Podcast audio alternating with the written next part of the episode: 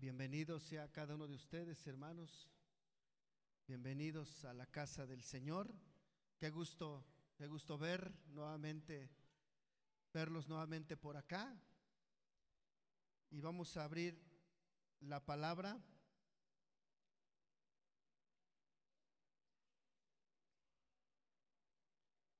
Vamos a Mateo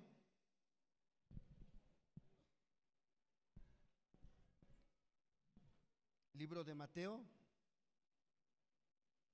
y vamos a ir al capítulo número 2.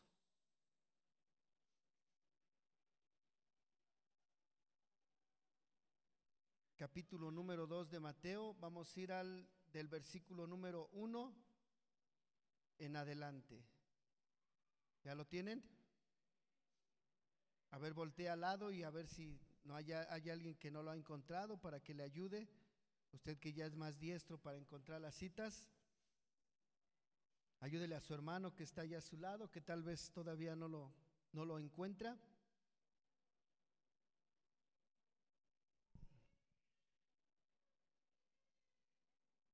Mateo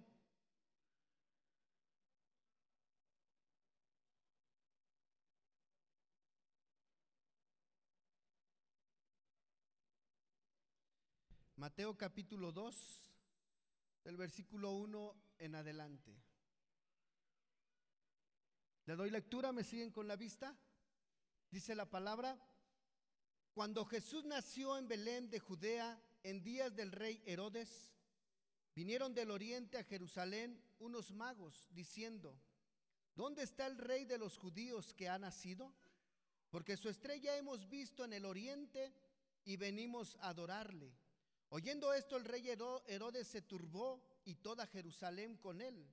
Y convocados todos los principales sacerdotes y los escribas del pueblo, les preguntó, ¿dónde había de nacer el Cristo? Ellos le dijeron, en Belén de Judea, porque así está escrito por el profeta. Y tú, Belén, de la tierra de Judá, ¿no eres la más pequeña entre los príncipes de Judá? Porque de ti saldrá un guiador que apacentará a mi pueblo Israel. Entonces Herodes, llamando en secreto a los magos, indagó de ellos diligentemente el tiempo de la aparición de la estrella, y enviándolos a Belén, dijo, Id allá y averiguad con diligencia acerca del niño, y cuando le halléis, hacedmelo saber, para que yo también vaya y le adore. Hasta ahí solamente hasta el 8. Oramos, Padre, gracias, porque tenemos la oportunidad, Señor, de una vez venir a reconocerle a usted, Señor, a darle la gloria, la honra, la alabanza y nuestra adoración.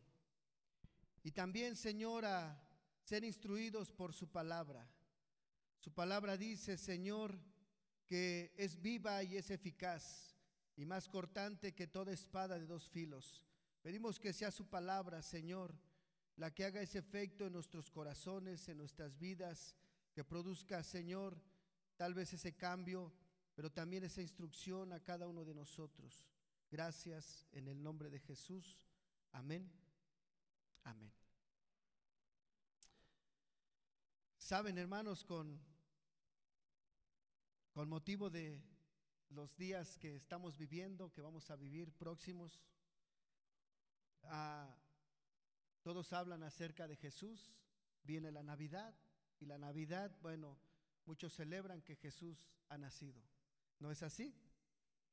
Y sabe, si vemos lo que Mateo está escribiendo, hermanos, y dice que algo sucedió desde que nuestro Señor Jesucristo nació. Dice que Jesús nació en Belén, dice, y dice que una estrella guió a unos magos, dice. Ellos iban para adorarle. Pero dice que un hombre llamado Herodes también se interesó por lo que ellos iban a hacer. Y dice que, que les dijo que a dónde iban, vamos a adorar, porque ha nacido un Salvador, ¿verdad? Y dice que Herodes pregunta y dice, ¿en dónde es esto? Y dicen, en Belén, porque así está escrito. De ti saldrá un guiador y alguien que apacentará. Pero dice que se turbó Herodes y con él todo el reino, dice. Herodes tuvo que mentirle a los magos y les dijo, vayan, investiguen bien y tráiganme el informe porque yo también quiero ir a adorarle. Es una mentira. Lo que Herodes quería es saber dónde estaba Jesús para ir a matarlo. ¿Saben? Si, si leemos la historia o vemos la historia, hermano, ¿sabe? Nadie quiso matar a un bebé por un objetivo. ¿Sabe? Herodes se sentía amenazado. Porque dijo, este desde pequeño ya trae una promesa que va a ser rey. Se han levantado tal vez grandes filósofos, muchos pensadores. Se habla de, de, de, Buda, se habla de Confucio, se hablan de muchos hombres importantes, hermanos. Pero sabe, ninguno de ellos, nadie buscó la muerte de, de algunos de ellos cuando eran niños. Solamente de un hombre llamado Jesús. Y la historia habla de Jesús, hermano.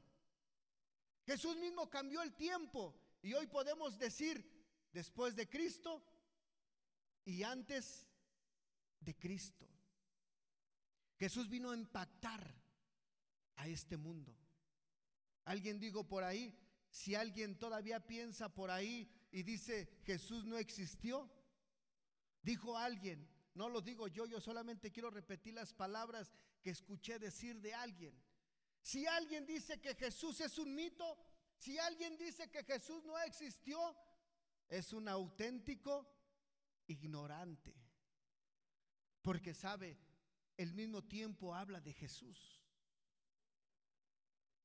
Hoy en día, hermanos, por eso quiero comenzar con esto como introducción, solamente es como introducción porque Muchos celebran el nacimiento de Jesús. Nosotros sabe, eh, sabemos que bíblicamente Jesús no nació el 24 de diciembre. Ni siquiera podemos nosotros saber el mes en que Jesús nació, hermanos, mucho menos el día, mucho menos la hora con exactitud, menos todavía, si no podemos saber el mes, hermano. Algunos teólogos, algunos conocedores de la palabra, dice que más o menos podríamos sacar el cálculo del mes en que Jesús murió, pero, pero no tanto el día. Porque se puede sacar, dicen, porque la fecha de nacimiento más o menos de Juan el Bautista sí la tenemos registrada. Y dicen los estudiosos que más o menos el tiempo que llevaba eh, el embarazo de, de la mamá de Juan eran tres meses, a, diferencia con María, la madre de Jesús. Entonces sacando esa fecha aproximadamente se puede sacar, pero aún no se puede acertar con exactitud el mes. Pero de eso no quiero hablar, eso sería otra, otra, otra enseñanza para otro día. Lo que quiero hablar en esta mañana, hermanos, es de algo que, que, dicen los mismos hombres que vienen. Dice ahí, déjame ver en qué versículo es. En el versículo número 6. Y tú, Belén, de la tierra de Judá, no eres la más pequeña entre los príncipes de Judá, porque de ti saldrá un guiador que apacentará a mi pueblo Israel. Hoy quiero hablar de Jesús como el hombre de la promesa que iba a apacentar, dice, a su pueblo. Saben que la escritura, hermano, siempre hace una alegoría de el pastor con las ovejas a el Señor con su iglesia, ¿verdad? Jesús mismo dijo, yo soy el buen pastor, dijo. Y el buen pastor dijo, da su vida por sus ovejas. Y mire, él lo hizo. Pero Jesús dijo, el buen pastor.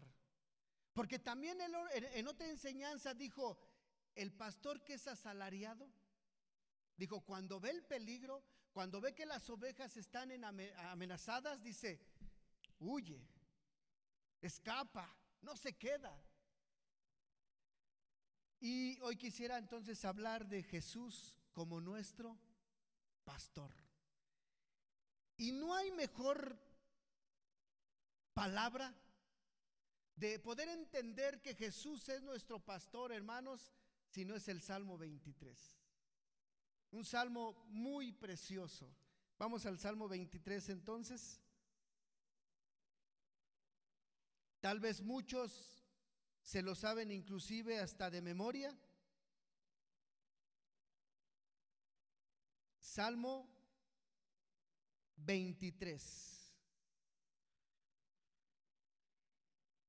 ¿Estamos ahí?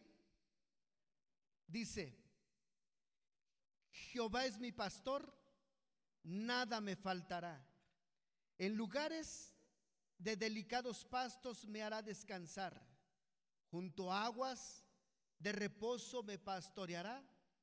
Confortará mi alma. Me guiará por sendas de justicia por amor de su nombre. Aunque ande en valle de sombra de muerte, no temeré mal alguno, porque tú estarás conmigo.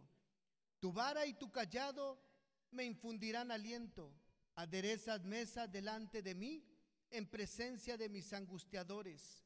Unges mi cabeza con aceite, mi copa está rebosando. Ciertamente el bien y la misericordia me seguirán todos los días de mi vida y en la casa de Jehová moraré por largos días. Este salmo tan precioso, hermanos, saben, dicen los, los estudiosos, los que estudian la poesía y todo esto, sabe que esta es una obra de arte. Y la escribió nada más y nada menos que David. Algunos dicen que tal vez David escribió este salmo cuando tenía solamente entre 14 y 15 años, cuando era un jovencito. Otros dicen que tal vez ya en su etapa adulta, cuando ya había adquirido la, madurez, había aprendido más acerca de Dios, lo escribió, pero coinciden más que es cuando es, era un jovencito. Porque recuerden que David era un pastor. Y sabe que, como le dije, muchos tal vez nos hemos hasta memorizado este salmo. Una ocasión yo estaba dando clases ahí eh, en el salón y yo les preguntaba y les decía, nos hemos memorizado este salmo, pero muchas ocasiones no lo hemos entendido bien. ¿Sabe? David lo escribió, hermanos, porque él entendía perfectamente cada palabra que él estaba palmando aquí, porque era un pastor. ¿Se acuerda que cuando dice que David iba a pelear contra gigante y dice que Saúl dijo, ¿quién es este? ¿Verdad? ¿Y quién es su padre? Y dice que le dicen de dónde viene, pero dice que cuando le quieren poner ahí su, armadura, dice que no puede y dice que David le dice a Saúl, mira, tu siervo era pastor de ovejas. Y cuando venía un oso o cuando venía un león y quería tomar una de las ovejas, dice, yo lo mataba, fuese oso o fuese león. Y David le dijo a Saúl, ¿cuánto más este incircunciso? ¿Verdad? Sabe, David estaba ahí apacentando las ovejas, hermano. Y por eso David escribe este salmo y entiende. Ah, y yo les decía en el salón allá, a ver, por ejemplo, lo repetimos mucho nosotros, pero les decía yo, por ejemplo, ¿qué es aderezas mesas delante de mí en presencia de mis angustiadores? Uy, Pero bueno, vamos, dice Jehová. David, acuérdense lo que David dijo. Si venía un oso, si venía un león, yo lo defendía. Él defendía a sus ovejas. Y por eso David se pone ahora en la posición de, de oveja y pone a Dios en la posición de pastor. Dios, hermano, David así lo entendió. Siempre fue ese pastor que quiso guiar a su pueblo. pero su pueblo nunca le entendió. Y ahora viene nuestro Señor Jesucristo, hermano, que dice, lo que vi del Padre, eso es lo que yo hago. Yo hago lo que el Padre me mandó hacer. Y ahora lo que el Padre le dice a Jesús es que apaciente. Por eso está, eh, Jesús mismo dijo, yo soy el pastor. Y por eso cuando Jesús se iba a ir, dice que él se queda preocupado y dice que va con Pedro porque tiene que dejar a alguien que siga cuidando a la iglesia. Y por eso dice que va con Pedro y le dice, Pedro, ¿me amas? Y dice que Pedro le dice, sí, Señor, apacienta mis ovejas. Le encarga la tarea. Y entonces David comienza a, ponerse en esa posición, pero mire, él dice, Jehová pero esta palabra es bien importante, dice, es mi. Diga, Jehová es mi, mi pastor. Porque si usted solamente toma a Dios como un pastor, pero no se apropia, ¿sabe? Entonces no se va a apropiar de todas las demás bendiciones que David sabe acerca del pastor. Hoy voy a hablar del pastor, porque este salmo nos enseña mucho una ocasión hablé un poquito acerca de la oveja. ¿Sabe? La oveja, hermano, solamente poquito dije, le voy a decir poquito, la oveja es es un animalito que es muy torpe. Yo no sé si alguien de aquí cuidó ovejas. Nadie, hermanos de los ah, hermano, la oveja es muy torpe. Dicen por ahí que si usted pone un tinaco de agua vacío, así acostado, y, mete a la oveja, no puede salirse. No se echa de reversa, nada más llora. ¿Cómo lloran las ovejas? A ver, ¿cómo lloran las ovejas? Ay, qué bonitas ovejas. Y así están, pero dice que no se salen. Por eso le dije tanta razón que haya esa comparación. ¿Sabe? Así el hombre, mire, cae en el pecado y no se puede salir. ¿Sabe que tiene que llegar el pastor para ayudarle a esa oveja? Pero hoy quiero hablar del pastor. David dijo, Jehová es mi pastor. ¿Sabe? Si usted comienza a apropiarse, hermano, de que usted es una oveja de Él, entonces, como le dije, va a tomar todos los beneficios, todas las bendiciones que Dios tiene. Y dice, es mi pastor. Y luego dice, nada me faltará. Tristemente este versículo, hermano, se ha tomado solamente una parte. Y solamente tal vez lo hemos escuchado en el área de de la bendición económica, si usted lo quiere ver así. Es parte, pero es una pequeñísima parte. Porque si nosotros vemos toda la enseñanza de nuestro Señor Jesucristo, vamos a poder entender entonces de qué está hablando, que nada nos va a faltar. Y acuérdese que Jesús dijo, mi reino no es de este mundo. Entonces, si, podemos entender esto, hermanos, nos va a llevar a que nada nos va a faltar, pero ¿sabe en cuál área se refiere más? En lo espiritual. Que usted tal vez diga, no tengo para comer, a ver qué se le antoja y que tal vez no está en sus posibilidades. No sé, piénselo. Pero dice, pero sí tengo esto y soy feliz y tengo gozo y tengo el amor de Dios. ¿Sabe? Eso es a lo que se refiere, que en las cosas espirituales nada nos va a faltar. Y por eso si usted se da cuenta, hermanos, muchas filosofías, muchas corrientes religiosas, ¿saben? Están buscando, hermano, esa paz interna que ellos mismos dicen. El, ser humano, hermano, que tiene que sentirse feliz, libre, pleno. Y todos lo buscan, hermanos, en filosofías, en pensamientos, tantas cosas que se han inventado, hermano. Pero sabe, el único que da libertad, que da gozo, que da paz, que da esperanza, que da amor, es nuestro pastor. No hay nadie más. No hay nadie, hermano. La paz no la vamos a encontrar en ningún lugar. La paz, eh, eh, el gozo no la vamos a, obtener teniendo, hermano, aún riqueza. No, la paz y el gozo la vamos a obtener, hermano, estando en la presencia de nuestro pastor. Jehová es mi pastor y nada me faltará. Dice nada. Por eso dice que Dios nos ha bendecido, hermano, dice en los lugares celestiales. ¿Sabe? Mire, aquí nosotros estamos sujetos, hermano, a un cuerpo. Un cuerpo que se duele, que se enferma, que batalla, que no alcanza a entender muchas ocasiones todas las promesas de Dios, todas las bendiciones de Dios. Una mente que nos cuesta tanto trabajo, hermano creer en todo lo que Dios hace y todo lo que Dios puede hacer.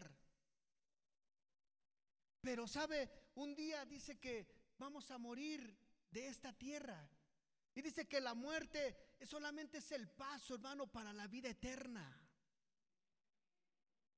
Y donde va a estar pleno y va a tener todo. Inclusive, recuerdan ustedes las bienaventuranzas que nos dio nuestro Señor Jesucristo. Bienaventurados los que lloran porque ellos serán consolados.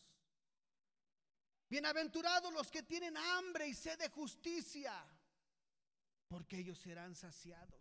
¿Sabe que todas esas promesas, hermano, sabe dónde vamos a ver el cumplimiento completo de todas las promesas de las bienaventuranzas? Bienaventuranzas, perdón, allá en la vida eterna. Ahorita tal, tal, vez puede llorar, dice, tú dijiste que iba a ser consolado, Señor, y sigo llorando y me sigue doliendo. Sí, pero cuando se te quite de ese cuerpo, allá el Señor va a cumplir todas sus promesas y allá no, no nos va a faltar nada. Cuando cerremos nuestros ojos terrenales, hermano, sabe, vamos a ver cara a cara a nuestro pastor y nada nos va a faltar. En lugares, dice, en lugares de delicados pastos, me hará descansar. ¿Sabe que un pastor puede llevar a las ovejas a cualquier pasto? Pero dice que nuestro pastor no nos lleva a cualquier lugar. Dice que él busca, hermano, ¿sabe? Esos pastos delicados. Porque hasta para pastos hay diferentes pastos. Tal vez usted un día vaya a un bosque y vea pastos que no puedan ni sentarse, ¿verdad? Porque tienen hierba. Tal vez vaya otro pasto donde mire, hasta parece una alfombrita, ¿verdad? Pastos diferentes, ¿sabe? Y dice que el Señor nos lleva a los mejores lugares. ¿Sabe que nosotros mismos podemos planear cosas para nosotros? Usted puede tener planes y dice, yo quiero ser esto, quiero ser aquello, aunque muchas ocasiones nada más lo queremos, ¿no? Pero, y otra cosa es lo que alcancemos. Pero sabe que aún los planes que nosotros podamos hacer para nosotros mismos, dice que son diferentes a los que Dios tiene para nosotros. Pero los planes que nosotros queremos para nosotros dice que no se comparan porque los planes que Dios tiene para nosotros son todavía mejores. Y el Señor dijo, porque yo tengo planes de bien y no de mal, planes de bendición y no de maldición.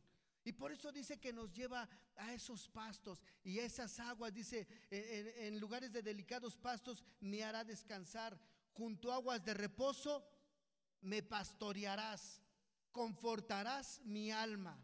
Me guiarás por sendas de justicia por amor a su nombre. Aunque ande en valle de sombra de muerte, no temeré mal, alguno, porque tú estarás conmigo. Tu vara y tu callado me infundirán aliento. ¿Sabe que pensando, hermano, pensando y estudiando bien este salmo, si yo quisiera enseñárselos a ustedes de la manera correcta, como le dije, como, como lo vivió David, como David lo entendió y como David lo quiso describir y enseñar para hablar acerca de Dios, hermano, yo creo que necesitaría unas ocho lecciones para ir versículo por versículo. Por eso en esta ocasión me quiero detener solamente donde dice, tu vara y tu callado me infundirán aliento.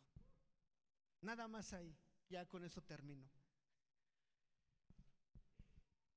Dice que el pastor usaba una vara y un callado. Callado es con Y, ¿eh? No callado es con doble y que es callar. Así va a decir, así usted me infunda aliento al estar callado. Porque en ocasiones al hablar nosotros no les infundimos aliento a muchos de ustedes. Nada más vemos las caras luego, ¿eh? Y, sabe que humanamente nosotros no podemos entender esto, hermano. Lo que, lo que David está diciendo, tu vara y tu callado me infundirán aliento. Porque sabe, ningún hijo le va a, a decir a su papá, ay, cómo me infunde aliento tu cinturón. ¿O sí? ¿Verdad que no? Ay, cuando sacas esa vara, mami, tu chancla me infunde aliento. ¿Verdad que no? Dice que el pastor traía una vara en la mano derecha y traía un callado en su mano izquierda. Son dos cosas completamente diferentes. Una vara Ahora que vea su palo de la escoba, acuérdese de la vara. Más o menos era de ese tamaño. Más o menos de ese tamaño era la vara. El callado era algo diferente. El callado era más grueso y era más grande. Era más grande y en, en la punta traía como una especie de, como el bastón ¿verdad? Que trae una un medio círculo o un gancho, como dice nuestra hermana. Ese era el callado. Vamos a hablar primero de la vara. La vara tenía algunos, se usaba para, para estas cosas, para corregir y para disciplinar pero también para proteger y para cuidar. Mire, en Ezequiel 20, 37 dice de esta manera. Yo se los leo, sígame usted. Ezequiel, si quiere apuntarlo y después lo lee. 20:37 dice,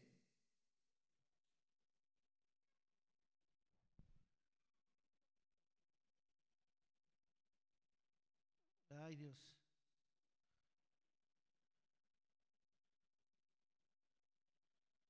Dice de esta manera, os haré pasar bajo la vara y os haré entrar en los vínculos del pacto. Fíjese que desde antes el Señor ya les hablaba de esto. Y dice el Señor, os haré pasar bajo la vara. ¿Sabe que el pastor hacía pasar bajo la vara las ovejas? ¿Saben para qué? Mire, dice que cuando iban entrando al corral, el pastor subía la vara y las contaba para que estuvieran completas. ¿Se acuerda cuando dijo el Señor, ¿y qué pastor cuando dice que tenía 100 ovejas y dice que los contó?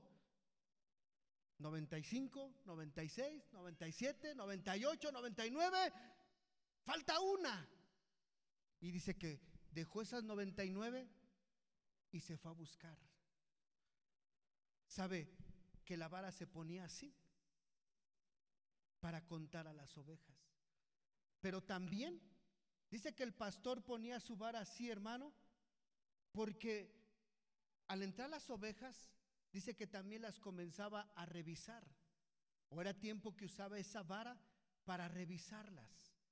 ¿Sabe que si hay un problema que tienen las ovejas es que se le impregnan mucho, ah, si estaban heridas, pero lo primero que iba, se le impregnan mucho, ¿las qué? Espinas, pero también insectos, garrapatas, ¿sí? Y dice que el pastor la revisaba a ver si no tenían por ahí un parásito. Pero también la revisaba para ver si no estaban heridas.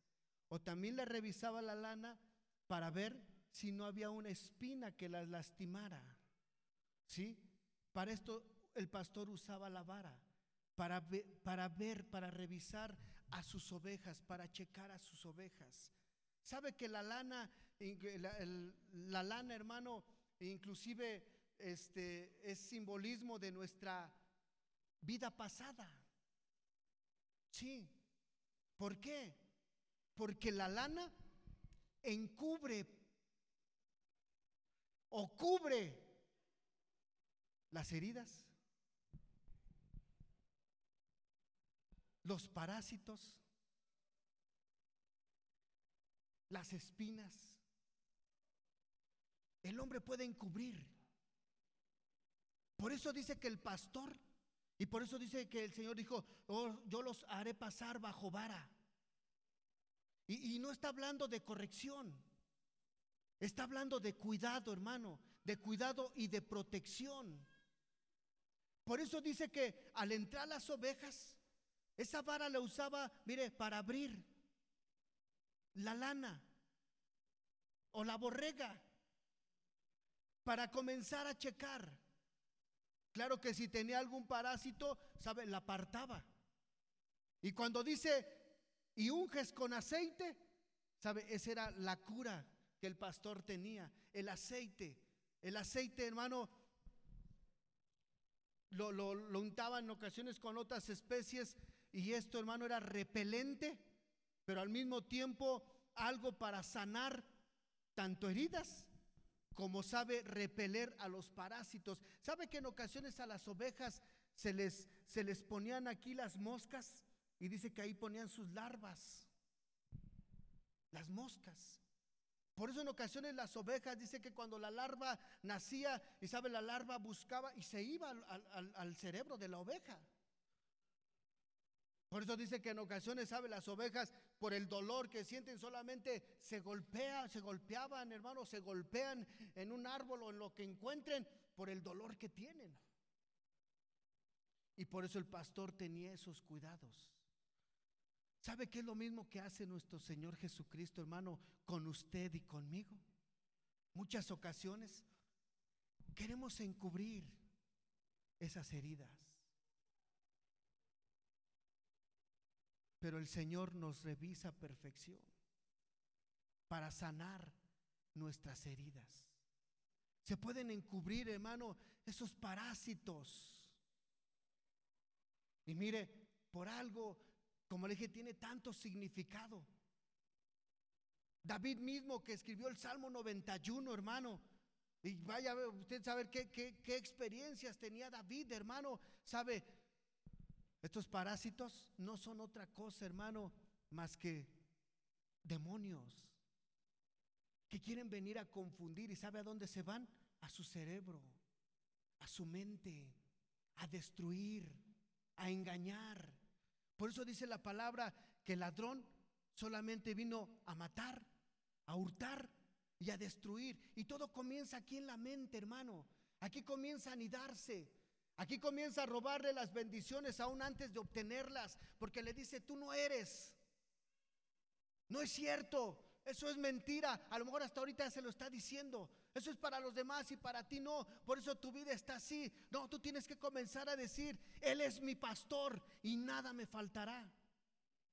Y entonces vas a comenzar a tener las bendiciones de Dios. Y dice que para eso era la vara. Pero también la vara, hermanos, es la que guiaba a, la, ovejita, la, instruía. Dice Proverbios 25, 15, se lo leo también. Dice el libro de Proverbios, dice de esta manera, 29, perdón, 29, 15. Proverbios 29, 15. Dice, la vara y la corrección dan sabiduría, mas el muchacho consentido avergonzará a su madre. David entendía, hermano, que sabe, la vara también iba corrigiendo a la ovejita, pero la, la guiaba, la corregía cuando no quería obedecer. ¿Por qué? Porque el pastor sabía que, mire, si se separaba del rebaño, era presa fácil de los depredadores, de los animales que querían comerla. Que si se separaba, hermano, de la manada, corría peligro. Por eso dice que la atraía, la corregía, la protegía. Y dice que aquel que ama a su hijo, lo corrige. Y si el Padre nos ama, sabe también nos va a corregir. Pero acuérdese esto, no crea que el pastor con la vara golpeaba. No, con la vara la guiaba, con la vara la corregía, con la vara la instruía. ¿Sí? Por eso nuestro pastor, hermano, sabe, nos corrige. No nos golpea, hermano, porque si nos golpeara, uh, tú y hermanos,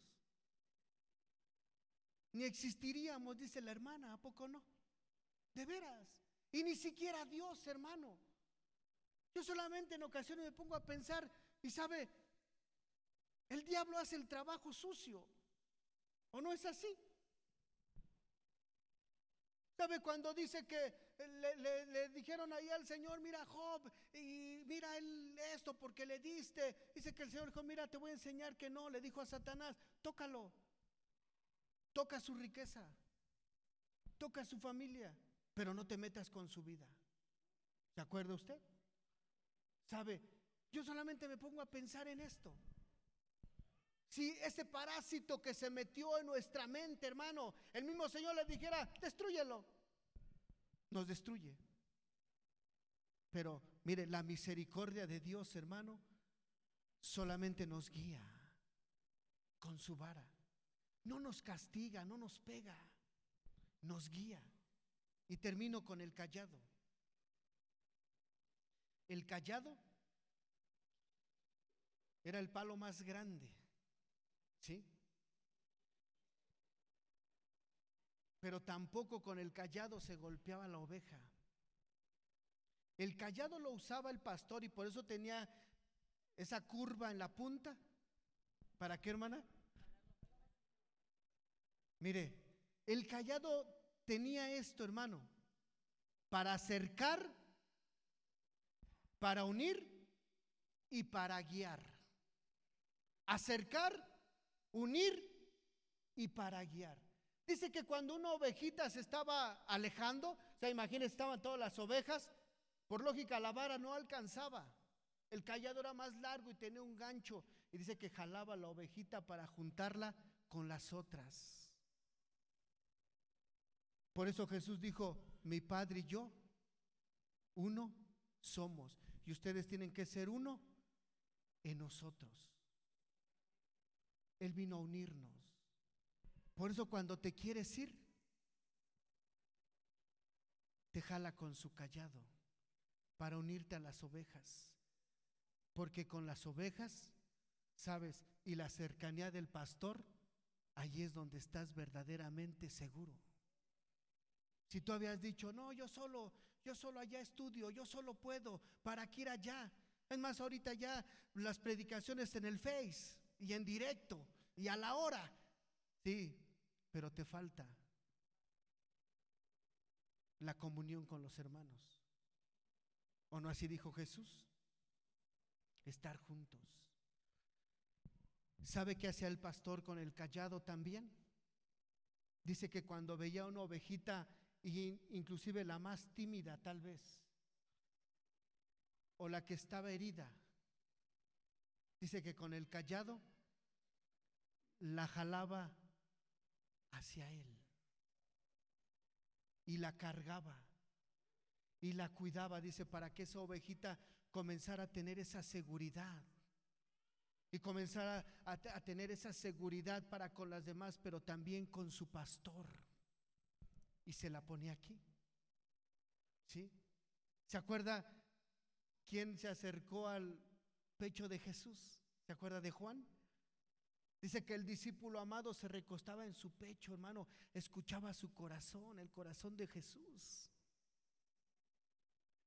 Y, dice que, Juan, hermano, sentía tanto el amor de, del Señor, ¿sabe? No que Jesús amara más a Juan, no, pero Juan mismo dice, el discípulo a quien el Señor amaba más, decía no, a mí me ama más. Sabes, hermano, si tú no tomas esa posición, aunque tú no tomes esa posición, el pastor va a extender su callado y te va a traer aquí para que puedas sentir que te ama, que te ama. Y que también puedas decir como, como Juan, y que puedas, mira, échale un vistazo aquí a todos, mira a todos, míralos, míralos, míralos. Y así tienes que decir, de todos ellos, a mí me ama más el Señor.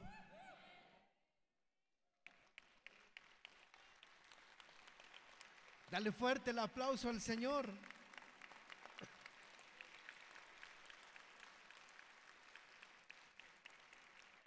Porque cuántas veces la timidez, hermano, y eso, mire, nos apartamos. Pero el callado de amor del Señor, mire, nos trae hacia Él. ¿Sí? Y el callado guiaba también. Cuando la ovejita se quería ir, acuérdese, la vara no alcanzaba. Y con el callado le daba la, lo jalaba nuevamente hacia el camino lo guiaba nuevamente con los demás. Por eso David traía su vara y David traía su callado. Y él sabía para qué usaba cada, cada, la vara y para qué usaba el callado. Y por eso él comenzó a decir, tu vara y tu callado me infundirán aliento. Y entonces cuando podemos entender ahora sí eso, ahora sí podríamos decir, tu vara y tu callado me infundirán aliento. Y no va usted tal vez pensando ahí, ay, la vara del pastor y me va a pegar. Y hoy me... No, no, no. Tenemos un concepto equivocado. Y mire lo que le dijo, eh, lo que le dijeron a Herodes, porque él apacentará a su pueblo Israel. Pero ¿sabe? Que después también Jesús dijo, también vine por las ovejas de otro redil y por las ovejas que se habían descarriado. Y dice que de Israel y de los gentiles, dice que hizo un solo redil. Por eso también ahora nosotros somos sus ovejas. Y Jesús dijo, mis ovejas oyen mi voz y me siguen. ¿Ya entendieron por qué las ovejas seguían a su pastor? Porque las amaba. ¿Sabes? Dios te ama, hermano. Dios te ama. A ti que vienes por primera o segunda ocasión, Dios te ama. Tal vez la vida has vivido castigos o no sé, has pasado situaciones que tú piensas es castigo de Dios. No, sabes, son consecuencias por apartarnos, por extraviarnos. Pero la vara y el callado nos van a traer a su presencia. Cierra tus ojos.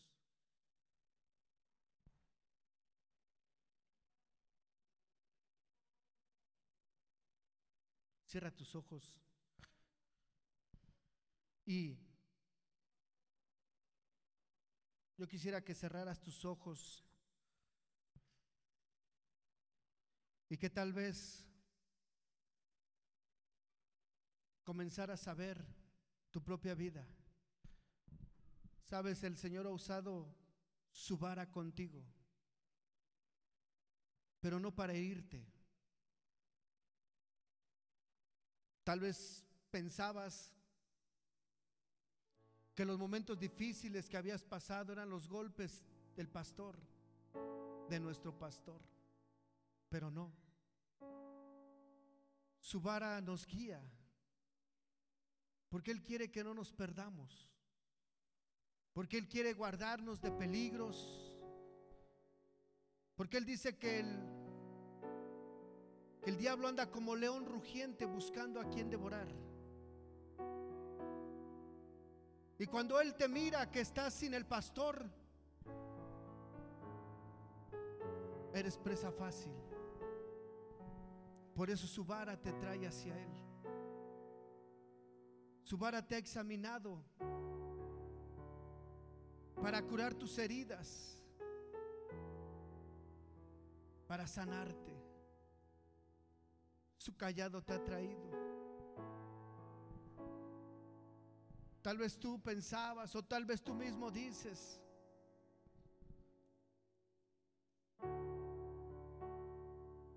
que prefieres estar solo.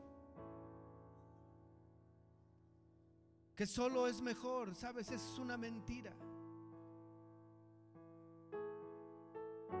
El Señor juntó a sus ovejas, dice. Y Él dijo, Padre, que sean uno en nosotros, como tú y yo somos uno. Somos un cuerpo, dice su palabra. Pero también usa su callado para traerte hacia Él, para sanarte.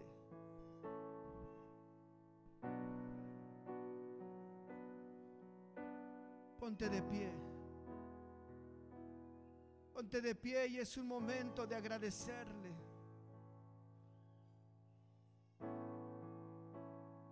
Y como te dije al principio, sabes, tal vez Jesús no nació en un diciembre, mucho menos en un 24. Pero lo que sí es seguro que Él nació en un lugar y con un propósito. Y antes que veas a la humanidad, mírate a ti. Tú eras ese propósito. Si Jesús fue a esa cruz a dar su vida, fuiste tú. Tú fuiste ese propósito.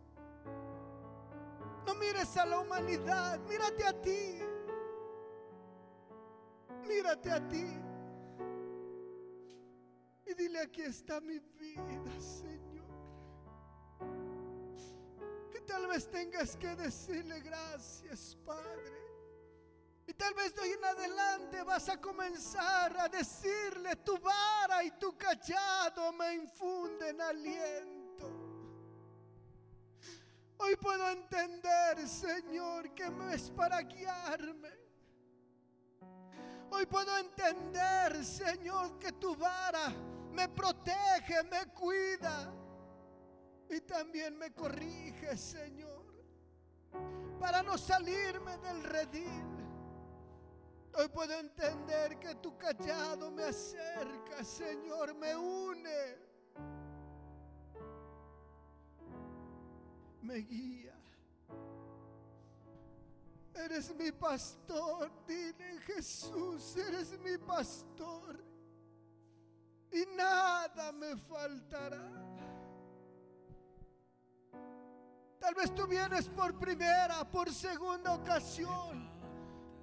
Y como te dije, has visto tal vez el sufrimiento en tu vida, la impotencia ante el pecado. Hoy has venido a quien puede librarte. Hoy has venido a quien de hoy en adelante puedes cuidarte. A Jesús nuestro pastor.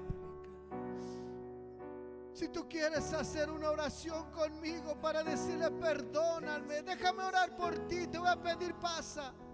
Pasa al frente, ven conmigo, ven conmigo. Vamos a hacer juntos una oración. Vamos a hacer juntos esta oración y decirle, perdóname. Hoy el pastor lanza su callado. Mueve su callado para traerte a su presencia. Dile, aquí estoy, Señor. has pasado al frente o tal vez estás en tu lugar y le quieres decir, Jesús, perdóname. Dile, Jesús, te necesito, perdóname, ayúdame. Dile Jesús, me arrepiento de todo pecado. Me arrepiento, te pido perdón. Y te pido que vengas a mi corazón. Te recibo como mi Señor y como mi Salvador. Guía mi vida, Señor. Sé mi pastor. Quiero ser tu oveja, Señor, que te obedezca, que te ama. En el nombre de Jesús. Amén. Levanta tus manos, hermano, hermana, ahí en tu lugar. Levanta tus manos. Y tal vez tengas que decirle, Señor, tal vez me quise ir, tal vez me quise apartar, Señor. Tal vez permití, Señor, que una imperfección, Señor, llegara a mi vida. Dile, aquí estoy, sana mis heridas. Hoy aquí está el pastor que quiere sanarte. Hoy está aquí el pastor que quiere ungirte con aceite para sanar, para quitar toda impureza. El aceite es simbolismo de su Espíritu Santo. El aceite es simbolismo de su Espíritu Santo. Hoy quiere traer su Espíritu Santo sobre de tu vida. Dile aquí está mi vida, Señor. Dile aquí está mi vida. Perdóname, ayúdame, Señor. Te necesito, Jesús. Eres mi pastor y nada me faltará.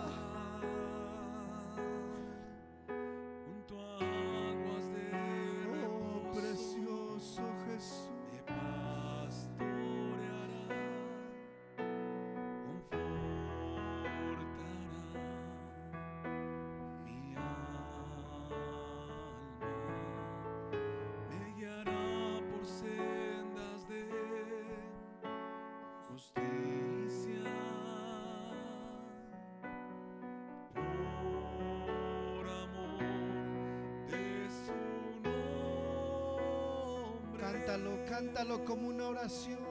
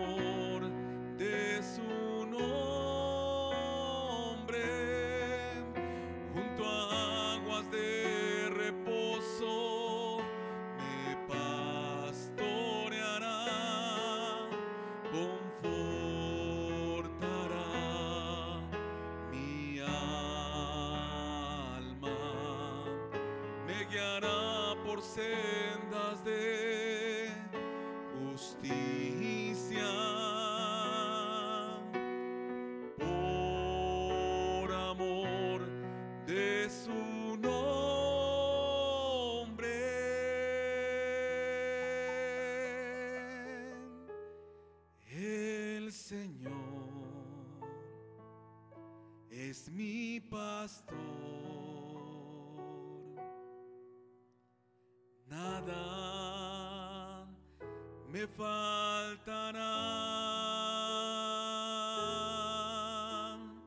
Nada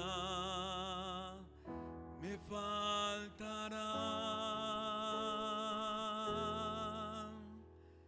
Nada me faltará. Levanta tus manos, solamente un minuto más. Levanta tus manos y dale gracias. Dile gracias, Señor, porque eres mi pastor. Dile gracias, Señor, porque hace más de dos mil años viniste, Señor. Viniste a esta tierra, Señor, para ser nuestro pastor, el pastor de los pastores, Señor. Para llamarme, para cuidarme, Señor. Para traerme a tu redil, Señor. Gracias, Jesús. Dile aquí está mi vida, Señor. Sigue guiándome, sigue instruyéndome. Pero también, Señor, esos cuidados que sabemos que están siempre sobre de nosotros, sigan, Señor, en nuestra vida para sanarnos, para cuidarnos, para protegernos, para defendernos, Señor. En el nombre de Jesús, Padre. En el nombre de Jesús, muchas gracias. Gracias, Jesús. Amén. Amén.